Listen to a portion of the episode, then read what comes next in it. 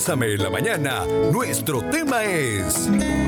Hoy nos acompaña pues Mariana Rojas, quien es psicóloga del IAFA Jose, con quien hablaremos un poquito también, bueno, de todo lo que pasa psicológicamente con los fumadores, esas dependencias y demás. Así que Mariana, buenos días, bienvenida. Buenos días. Gracias, buenos días. ¿Cómo, ¿Cómo estás? estás? Muy bien, muchas gracias. Espero que ustedes también y todos los radioescuchas. Muchas gracias. Qué importante en tener la oportunidad de habilitar un espacio, bueno, como lo hemos hecho toda esta semana, como para poder este, conversar acerca de un tema que es muy común, porque a pesar de que es una droga eh, social, ¿verdad? Porque no la identificamos como, como tal, eh, debido a que es algo pues, muy común en todo el mundo, en, en todas las familias, bueno, no en todas las familias, pero en muchas familias se ve desde pequeño y se ve como algo normalizado, de verdad, incluso algo que se va transfiriendo hasta de generación en generación, ¿verdad? De pronto los padres empiezan desde muy jóvenes, los hijos replican el comportamiento y así se va convirtiendo en un patrón. Y eh, también es importante habilitar este espacio durante toda esta semana por si vos tenés la mentalidad de querer hacerlo, no te has atrevido, sentís que no va a ser posible, o tenés un familiar o algún amigo muy cercano al que crees muchísimo que de pronto ya ves que es necesario que tome la decisión de, de dejar la dependencia del fumado y no sabes cómo ayudarle. Eh, que encontráramos durante toda esta semana esas diferentes pistas que nos ayuden a saber que es un tema que se pueda llevar en acompañamiento de profesionales y que no es tan fácil con enojarse con alguien porque quiere dejar de hacerlo. Y esto, eh, Mariana, nos trae algo muy importante con lo que podemos arrancar en esta mañana y es que cuando una persona en- consume tabaco, hay una dependencia psicológica.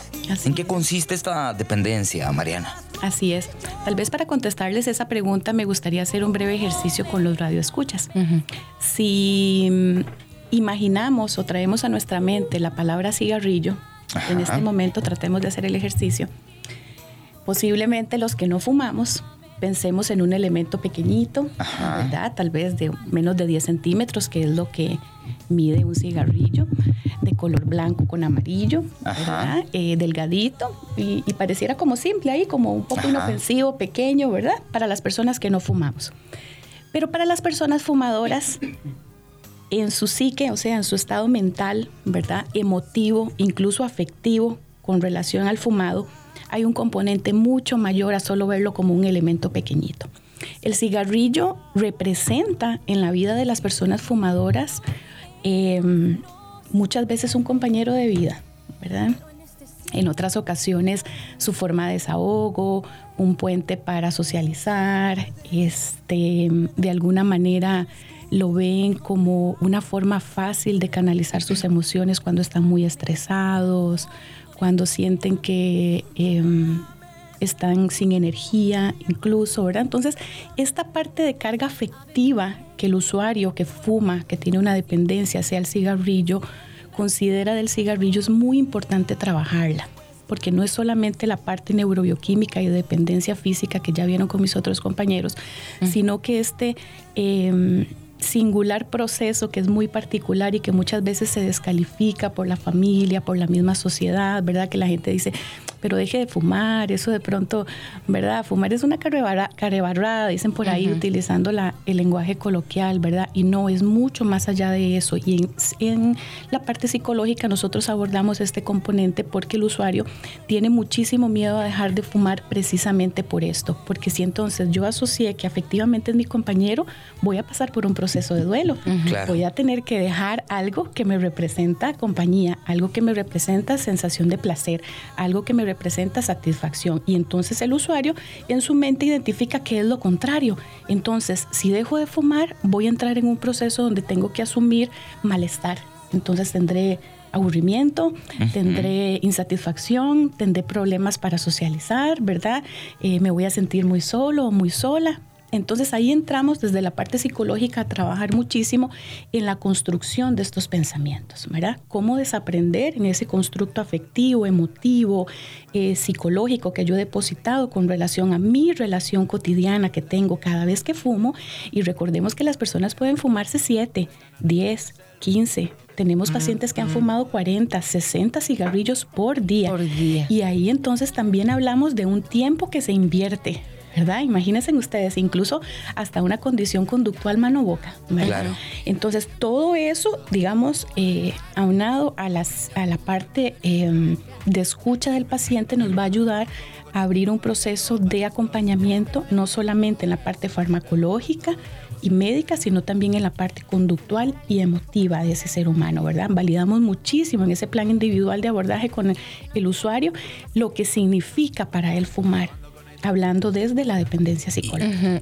Mariana, y, y, otra cosa, digamos, porque ¿cómo puedo yo también, si yo soy fumadora o si tengo a alguien cercano que es fumador, ¿cómo puedo yo también ver que es que hay algo psicológico que me está pasando, ¿verdad? Y que por eso eh, se me dificulta dejar el hábito bueno, no es un hábito, tal vez, ¿verdad? Validar que no es un hábito, porque de pronto dejar un hábito es, implica factores eh, menos complejos a la hora de cambiar una conducta. Hablamos de una dependencia, tanto física, ¿verdad? Y un cambio neurobioquímico, o sea, en la parte cerebral de ese ser humano hubo un cambio, una neuroadaptación con relación a su dependencia y hay cambios emotivos también. Entonces, Validar es muy importante, validar lo que a esa persona le está ocurriendo. En este programa de radio estamos llegando a muchas personas que posiblemente esa información no la tenían, ¿verdad? Entonces, qué bonito que puedan ver que es necesario buscar ayuda profesional, no quedarnos como con qué me puede decir el vecino, con qué me puede decir solamente la familia, sino buscar la ayuda profesional. Todos tenemos un mundo em, y todos tenemos em, necesidades distintas, pero todos tenemos también la oportunidad de cambiar la historia.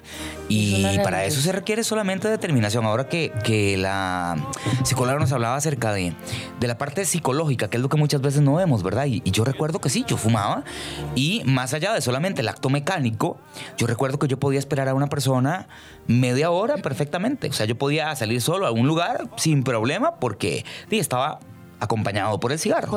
Hasta que me di cuenta, cuando se dio la, posibilidad de dejarlo de hacer, que había una carencia. Y dije, ah, mira, qué pacho, sí, esto quiere decir que para mí era compañía. Entonces, y tuve que empezar eh, desde ejercicios tan prácticos como agarrar las llaves en mis manos y sentir que tenía algo, ¿verdad? Y, que entonces este proceso hacía distinto. Cuando hablamos de compañía desde la perspectiva del IAFA y cuando una persona de pronto se acerca y hablamos no solamente de las personas fumadoras, sino también de, personas que son eh, familiares, que son amigos, que son compañeros de alguna persona a la que quieren en ayudarle en este proceso y llegan a las oficinas del IAFA, ¿qué es lo que pueden recibir en una consulta de psicología, por ejemplo? Bueno, eh, primero que nada, una bienvenida cálida, ¿verdad? Eso es muy importante. muy importante. Eh, a veces eh, tenemos el concepto que ir a una institución, ¿verdad? posiblemente vaya a traer una figura como de restricción o de prejuicio, de señalamiento. Entonces, es importante que las personas que nos están escuchando sepan que cuando se acerquen a, a IAFA van a encontrar un servicio personalizado. vamos a hacer un plan en conjunto con el único fin de poder eh, tener éxito en ese plan de abordaje y de tratamiento hacia esta persona. Eh, nosotros vamos a aplicar eh, un instrumento que se llama CICLI que tenemos en la institución, que sus siglas significan Cuestionario de Identificación Clínica, y el mismo nos va a arrojar no solamente cómo se encuentra esa persona con relación a su dependencia física, sino también cómo se encuentra en su parte motivacional. Es importante eso. Cómo están los componentes ansiosos, depresivos de esa persona, su estado anímico, que es muy importante, porque vamos a preparar a esa persona para un cambio. Entonces tenemos que considerarla de forma integral, cómo está su ambiente, qué situaciones atraviesa en ese momento, cómo ha sido su historia previa de intentos que muchas veces las personas que vienen a IAFA no necesariamente es la primera vez que buscan ayuda o no es la primera vez que hacen un intento, tienen tres, cuatro, cinco, siete más intentos y las personas dicen, ya no sé qué más hacer, entonces vengo a buscar ayuda porque solo no he podido, sola no he podido. Entonces van a encontrar un espacio de comprensión, de orientación, de muchísimo acompañamiento en el sentido de que vamos a trabajar directamente en sus necesidades y particularidades, ¿verdad? No hay un estándar de tratamiento que se aplique para todos. Sí vamos a tener obviamente líneas de trabajo, pero eh, vamos a regirnos desde las necesidades de ese usuario. Entonces, a nivel psicológico pueden encontrar eh, todo este acompañamiento que tiene que ver con la psicoeducación, qué significa depender a una sustancia, tener una dependencia, eh, cómo funciona la nicotina a nivel cerebral, a nivel de dependencia psicológica. Vamos a trabajar estilos de vida saludables vamos a prepararle a la persona para el cese. Entonces van a haber estrategias de acompañamiento tanto para la fase previa a que, establezcan una fecha de, cese como el acompañamiento una vez que ya existe la fecha, porque es muy importante establecer una fecha, ¿verdad?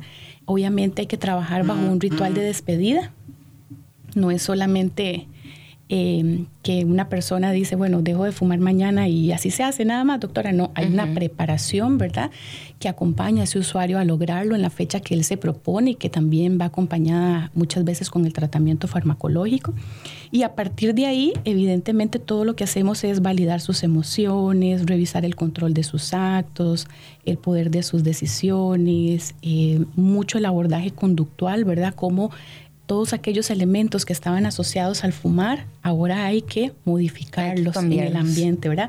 Si por ejemplo la persona se levantaba y lo primero que hacía es tocar su mesa de noche para buscar la cajetilla, bueno, ¿qué vamos a hacer ahora? A levantarnos, ¿verdad? Ya, bueno, podemos aplicar de pronto levantarnos y lavarnos los dientes, porque ya no estiramos la mano para que esté en la mesa de noche esperando la cajetilla. Si, por ejemplo, las personas tenían asociaciones directas a que el cigarrillo funcionaba como tipo postre para después de cada comida, bueno, ¿qué vamos a hacer después de cada comida, verdad? Si de pronto salía a fumar a la terraza, bueno, ¿cómo cambiamos el ambiente de que ya no estemos en la terraza, sino que de pronto pueda permanecer más después de comer en las, en las la ¿verdad? Si salía a fumar con mis compañeros en la hora del almuerzo, bueno, ¿cómo voy a modificar esos espacios ahora eh, que me encuentro en este proceso de transición y de cambio? Porque todos esos tiempos que la persona utilizaba para fumar, ahora hay que invertirlos en nuevas conductas, ¿verdad? Hay que desaprender para reaprender. Entonces, en todos esos espacios nosotros vamos a dar eh, acompañamientos, ¿verdad? Y, una pregunta, ok, sí, el acompañamiento es para el fumador, pero la familia también recibe acompañamiento. Claro, si la familia tiene gusto de acercarse a la institución, también va a recibir el acompañamiento, porque en estos procesos, cuando una persona deja de fumar, pues tiene cambios personales, ¿verdad? Y muchos de esos también son emocionales y tienen que ver con algunas veces la irritabilidad, este, cambios de humor, insomnio, ¿verdad? Y la familia está sosteniendo ahí en el ambiente a una persona que está teniendo estos cambios. Y necesitamos que la familia se convierta en un factor protector, o sea, que apoye el proceso de esa persona que está dejando de fumar considerando que estos cambios son transitorios, no van a ser permanentes, son transitorios. Entonces este malestar que posiblemente algunas personas van a atravesar es necesario acompañarlos desde una óptica de apoyo, ¿verdad? Porque muchas familias dicen, no, la verdad es que usted está muy irritado, este, debería fumar, dicen nuestros usuarios, ¿verdad? que, que, sus parejas les dicen, ¿sabe qué? Mejor vaya a fume porque con ese carácter no, no lo quiero aquí en la casa. Entonces, ese tipo de mensajes son los que no ayudan, no aportan en el proceso de recuperación porque la persona está atravesando un gran reto. Dejar de fumar es un gran reto. Estamos hablando de dejar una sustancia que genera alto nivel de comportamiento componente adictivo, no es cualquier cosa. Y es que además decías algo, perdón, doctora, importante, y es que es un proceso. Tal vez lo único que yo necesito hoy es la determinación de por lo menos permitirme probar a hacerlo. ¿Ok? Pero no es como que ya hoy tuve la varita mágica, ¿verdad? Como para decir un, interruptor de luz, encendido, apagado. Y muchas veces también las personas que están alrededor de la persona fumadora, como no tienen esa dependencia eh, que no solamente es química, sino también emotiva, ¿verdad? Está ligado a la parte psicológica, se les puede hacer un poco difícil entender cuáles son, porque muchas veces ni siquiera el propio eh, paciente comprende cuál es esa eh, ligadura emocional que le hace estar allí. Simplemente lo hace. Entonces no es nada más como la, la necesidad de encender y apagar, encender y apagar a pesar de que te estés quedando sin voz porque estás en un proceso de enfermedad en este momento y que te afecta mucho más con el fumado. Entonces, qué importante es que incluso los familiares no se frustren es que no es un tema de decidir si apago o enciendo, es un tema de entender que parte de la necesidad del paciente de entender y que parte de ellos también de comprender para poderle acompañar, no obligar, ni señalar, ni mortificar, sino realmente acompañar. Y para eso es importante hacerse presente en una institución donde puedan ayudar con personas que saben cómo encontrar una solución apta para que todos se acompañen y caminen juntos. Tienes razón en eso, porque si nosotros hablamos con personas fumadoras, prácticamente el 100% conocen los efectos, el daño, la condición adversa, las consecuencias, las conocen, ¿verdad? Y la familia que está ahí recordando constantemente eso no es desde ese lugar, ellos eso lo saben, pero dar ese paso para dejar de fumar, ese miedo al miedo que muchas veces paraliza a la persona, ¿verdad? De tomar la decisión es lo que hay que acompañar. Y la familia puede ser en esto muy creativa. Yo le digo a los usuarios, bueno, saquemos una calculadora, por ejemplo, ¿cuánto gasta usted por día en cajetillas de zagarro? Y al final del año es un aguinaldo, ese aguinaldo por el que tanto muchas veces las personas trabajan y esperan con muchas ansias al final de año. Entonces, bueno, la familia puede trabajar incluso con condiciones eh, propias de proponerse em, realizar actividades distintas. Eh, que ese ahorro que ahora la persona va a tener de las cajetillas que antes fumaba, lo implementemos para tomarnos unas vacaciones, para salir a tener contacto con la naturaleza. Pensar en, un viaje, por ejemplo. Y que cada vez que tenga la tentación lo meta en, la, en, un, frasquito. que tenga ya de una vez un nombre, fotografías de ese lugar a donde vas a estar sentado disfrutando de un postrecito bien rico y que lo visualices. Porque en eso creo que la mente es poderosa y a veces se nos olvida. no solamente querer hacerlo, sino que visualizarlo. Armate una pizarrita, ponerte todos los lugares que vas a ir a conocer en ese lugar. Imagínate vos ahí sentado con esa bufanda, no sé, allá viendo una aurora boreal, tomándose un tecito caliente. Eso es importante. Y eso es lograble, ¿verdad? Tenemos usuarios que han realizado desde un viaje, así como decís, hasta una limpieza dental. Tenemos un usuario todo lindo que cambió su moto por una Harley Davidson. con esos ahorros y con eso mismo que gastaba mensualmente, pagó la diferencia para tener su moto que siempre había soñado, ¿verdad? Entonces él llegó a tratamiento a mostrarnos su foto todo orgulloso porque, bueno, estrategias como estas nos hacen tener una asociación directa con invertir nuestro dinero en salud, en salud mental. exactamente. Doc, ya están llegando varios mensajes a nuestro WhatsApp y dice, por ejemplo, todos los días los escucho. Mi amiga intentó dejar el cigarrillo, pero me comentó que volvió a retomarlo porque se sentía fatal sin fumar que en su trabajo un día le dio algo que le faltaba hasta respirar y dijo que eso lo sentía desde que dejó de fumar y lo retomó. ¿Qué puedo hacer para ayudarla? ¿Es una codependencia? Bueno, el término no sería codependencia, el término correcto es que hay una dependencia a la nicotina, ¿verdad? Una adicción y esta adicción puede ser física y psicológica y posiblemente lo que nos describe la usuaria es un síndrome de supresión o síndrome de abstinencia, que es lo que ocurre en el organismo de la persona cuando deja la droga, ¿verdad? Entonces, donde no hay una preparación, donde no hay un acompañamiento, evidentemente el cuerpo entra en una respuesta donde fisiológicamente solicita la sustancia, ¿verdad? Está acostumbrado a que se exacto, casi que una exigencia. Si estoy acostumbrado a recibir cada 40 minutos un cigarrillo, ¿verdad?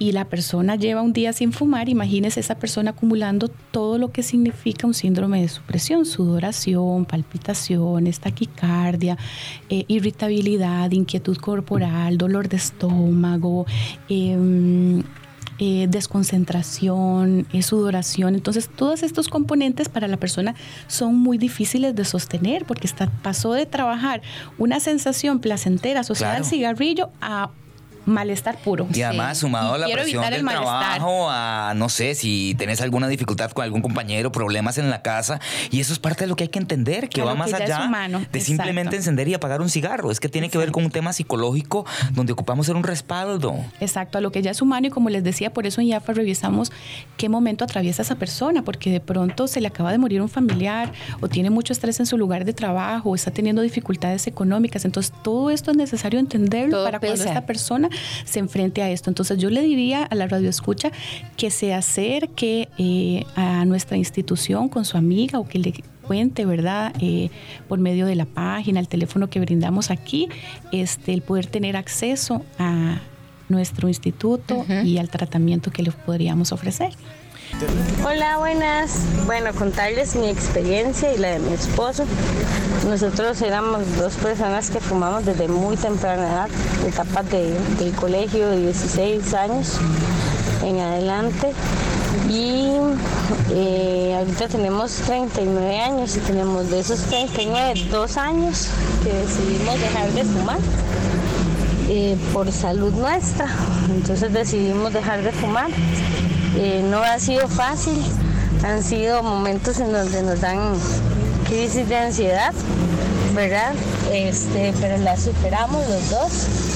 Eh, sí se puede, más es difícil, hay que estar en acompañamiento. Em, a nosotros nos ha pasado que familiares de nosotros pues siguen fumando y entonces, ay, acompáñenme a fumarnos un cigarro y no, no, gracias. ¿Verdad? Esa parte de que lo respeten a uno pues a veces cuesta. Em, hemos tenido pues nuestras discusiones por eso, ¿verdad? Pero sí, gracias a Dios tenemos dos años de no fumar. Como les digo, no es imposible, pero sí es difícil y sí se necesita tener un apoyo constante. En nuestro caso, mi apoyo es mi esposo y en el caso de mi esposo, pues yo soy el apoyo de él. Qué lindo testimonio. Sí, ¿verdad? Hermoso. Esa parte, cuando uno trabaja con el usuario que ha logrado hacer estos cambios, es una transformación que impacta. Impacta la vida de la persona, no solamente que dejó de fumar, sino de quienes están a su alrededor todo en ellos cambia. Felicidades a los radioescuchas que dieron sus testimonios. Es maravilloso ver el semblante de la persona, el brillo de sus ojos, el fortalecimiento de su autoestima, porque con esto es, es algo que les permite darse cuenta que son capaces de lograr lo que se proponen, ¿verdad? Y sobre todo una decisión que posiblemente han postergado, que se han preguntado muchas veces cómo lo hago, que la familia ha insistido mucho a que lo haga, que todos los medios impulsan, ¿verdad? Estilos de vida libres de humo de tabaco. Entonces, precisamente esos testimonios eh, comprueban de que puede ser no muy fácil, pero es posible. Y cuando es lograble en las personas, este, logran tener una calidad de vida que representa una... Eh, una motivación para permanecer así a través del tiempo. Y es que tal vez vos que nos escuchás, tal vez no has no has hecho conciencia de qué es eso que emocionalmente viene a, llenar la dependencia del tabaco, ¿verdad? Entonces simplemente lo ves como un accionar que te gusta y listo. Em, no sé, es como cuando alguien toma licor, por ejemplo, y de pronto decir, de no siento la necesidad de tener que dejarlo, pero es que si dejo de tomar licor, como voy a a un baile y no voy a tomarme algo, em, ya no me voy a divertir. De pronto hay algo ahí que emocionalmente sucumbe a la necesidad de hacerlo. Lo mismo sucede con el tabaco. Por acá dice, tuve un compañero de trabajo que tenía una tos que se volvió crónica. Visitó al doctor y resulta que era por el fumado. En el proceso descubrió que el estado de sus pulmones era terrible. Aún así decidió seguir fumando. La dependencia algunas veces es demasiado fuerte y quienes no fumamos no logramos comprenderlo. Y efectivamente así es. Por eso es importante no tomarlo a la ligera y saber que si realmente queremos ayudarle a una persona no es solamente hostigándolo para que lo haga, sino que podamos tocar la puerta de un profesional que tenga el tacto para realmente hacerlo desde la necesidad de la persona y no desde mi necesidad de que esta persona deje de hacerlo. Así es, exactamente, muy importante este apoyo. Y creo que como usted dijo al inicio, ¿verdad? En casa o en el lugar de trabajo o en las relaciones que establecemos interpersonales, posiblemente conocemos a una persona que fuma y esa persona este, si en algún momento llega a mencionar algo con relación a su interés de dejar de fumar y ustedes escucharon este programa, utilicen ahí ese espacio pequeño para poder promocionar este, una alternativa de ayuda a este, a este individuo, a esta persona que está buscando tomar esa decisión. Dice aquí otro mensaje, yo fumaba cuando me tomaba unas cervecitas y ahora empecé a correr y quiero mejorar corriendo y dejé de fumar. Motivación. Eso, muy bien, excelente. Sí, hay una asociación también entre esas que hablábamos del café, el postre, la comida, ¿verdad? Eh, muchas veces con relación al, consumo de alcohol, ¿verdad? Mayor consumo de alcohol, mayor consumo de tabaco. Entonces, eh, también habría que eh, ofrecer dentro de nuestros espacios de tratamiento que estas personas, si en algún momento identifican esa relación y ese riesgo, también para ellos hay un proceso de, de acompañamiento, ¿verdad? No es únicamente para las personas exclusivamente fumadoras o dependientes a la nicotina, sino a cualquier tipo de sustancia o droga. ¿Qué pasa cuando nosotros estamos enfrentando o, ¿verdad? Queremos salir adelante con este tema, pero hay una recaída. ¿Cómo se trabaja psicológicamente? trabajamos desde el lugar de aprendizaje. Cómo trabajar la culpa y la vergüenza que muchas veces genera una recaída para que la persona no quede atrapada en esa sensación de, fracaso, ¿verdad? O que lo que hice no valió la pena, o de pronto muchos usuarios dicen, es que lo eché todo a perder, tenía dos años de no fumar y volví a fumar. No, no, no echaste a perder. Esos dos años son parte de la historia, de la vida de ese ser humano que supo cómo es vivir con calidad, respirar mejor, degustar mejor los alimentos porque sus papilas gustativas eh, cambiaron, oler más la colonia con la que salió ese día, ¿verdad? y no tener que despejarse de una reunión familiar y salir de la mesa donde están todos comiendo para salir a fumar, poder sentirse que con libertad otras personas le abrazan y le besan porque ya no huele a humo.